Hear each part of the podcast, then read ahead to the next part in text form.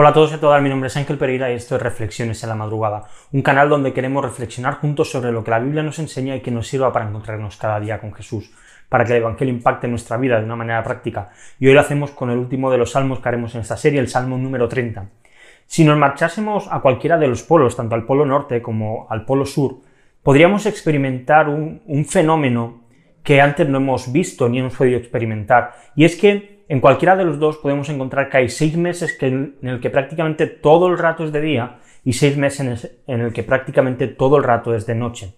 Y digo casi todo el rato porque precisamente no es real, no, es, no son 24 horas de día y 24 horas de noche, sino que realmente pues se puede llegar a contar tanto la salida del sol como la puesta del sol, tanto en un extremo como en otro.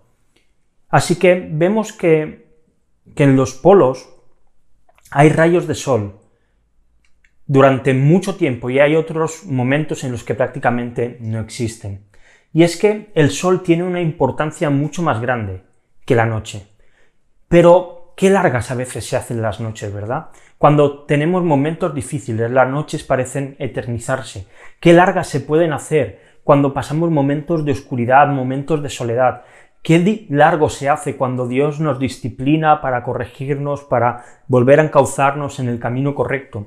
Cuando nos confronta con nuestro pecado y nos volvemos rebeldes contra Él e intentamos luchar. Qué largo se hace esos momentos agobiantes, depresión. Qué duro es tener esa sensación como si Dios estuviese enfadado con nosotros. Y el salmista en el versículo 5 de este Salmo 30 escribe, porque su ira es solo un momento, pero su favor es para toda la vida. El llanto puede durar toda la noche, pero a la mañana vendrá el grito de alegría. Y es que la gracia podemos decir y afirmar que siempre supera la ley, que la misericordia de Dios siempre es mayor y, y más abundante que su ira, que su amor siempre va a permanecer fiel. Y es que Dios ofrece siempre a aquellos que le pertenecemos muchos más momentos buenos que malos. Para aquellos que hemos sido escogidos por el Hijo antes de la fundación del mundo, encontramos esa maravillosa promesa que donde abundó el pecado, donde había mucho pecado nuestro, sobreabundó la gracia. Y esta es la muestra de que nuestro Dios es un Dios de grandes cantidades, un Dios que da abundantemente, que da en exceso, que no es un Dios escaso.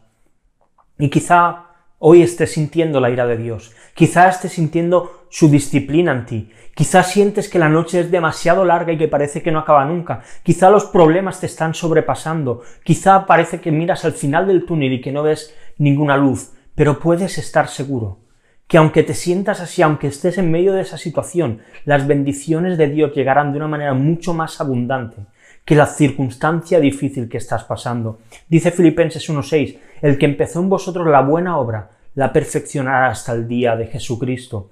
Así que, si ahora estás en, en un momento difícil, deja de mirar tu situación actual, coge la mano de Dios y empieza a mirar hacia el futuro.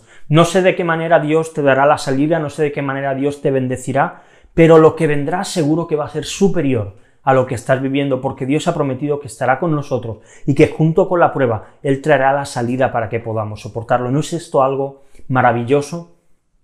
Te quiero dejar dos preguntas, como siempre, también para que reflexionemos durante el día de hoy. La primera, ¿qué es lo que sientes cuando parece que nunca llega a salir el sol en tu vida? Y la segunda, ¿qué consuelo encuentras al saber que Dios asegura que tras el llanto de toda la noche llegará el grito de alegría? Y te dejo pues unos textos también para que sigamos leyendo la Biblia en un año. Hoy Salmos, capítulo del 34 al 39. Y lo dejamos aquí. Si quieres dejar algún comentario, estaremos encantados de leerte, encantados de contestarte.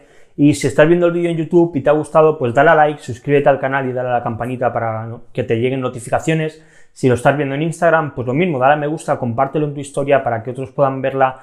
dale a seguir a la cuenta, si no lo haces, puedes seguirnos en Facebook y en Twitter, donde cada día pues subimos los enlaces para poder ver las reflexiones. Y si prefieres, pues formato podcast porque te es más cómodo, pues en iBox, en iTunes, en Spotify, busca reflexiones en la madrugada y allí nos encontrarás. Así que nada más lo dejamos por hoy aquí. Mañana volvemos con una nueva reflexión aquí en Reflexiones en la madrugada. Hasta mañana.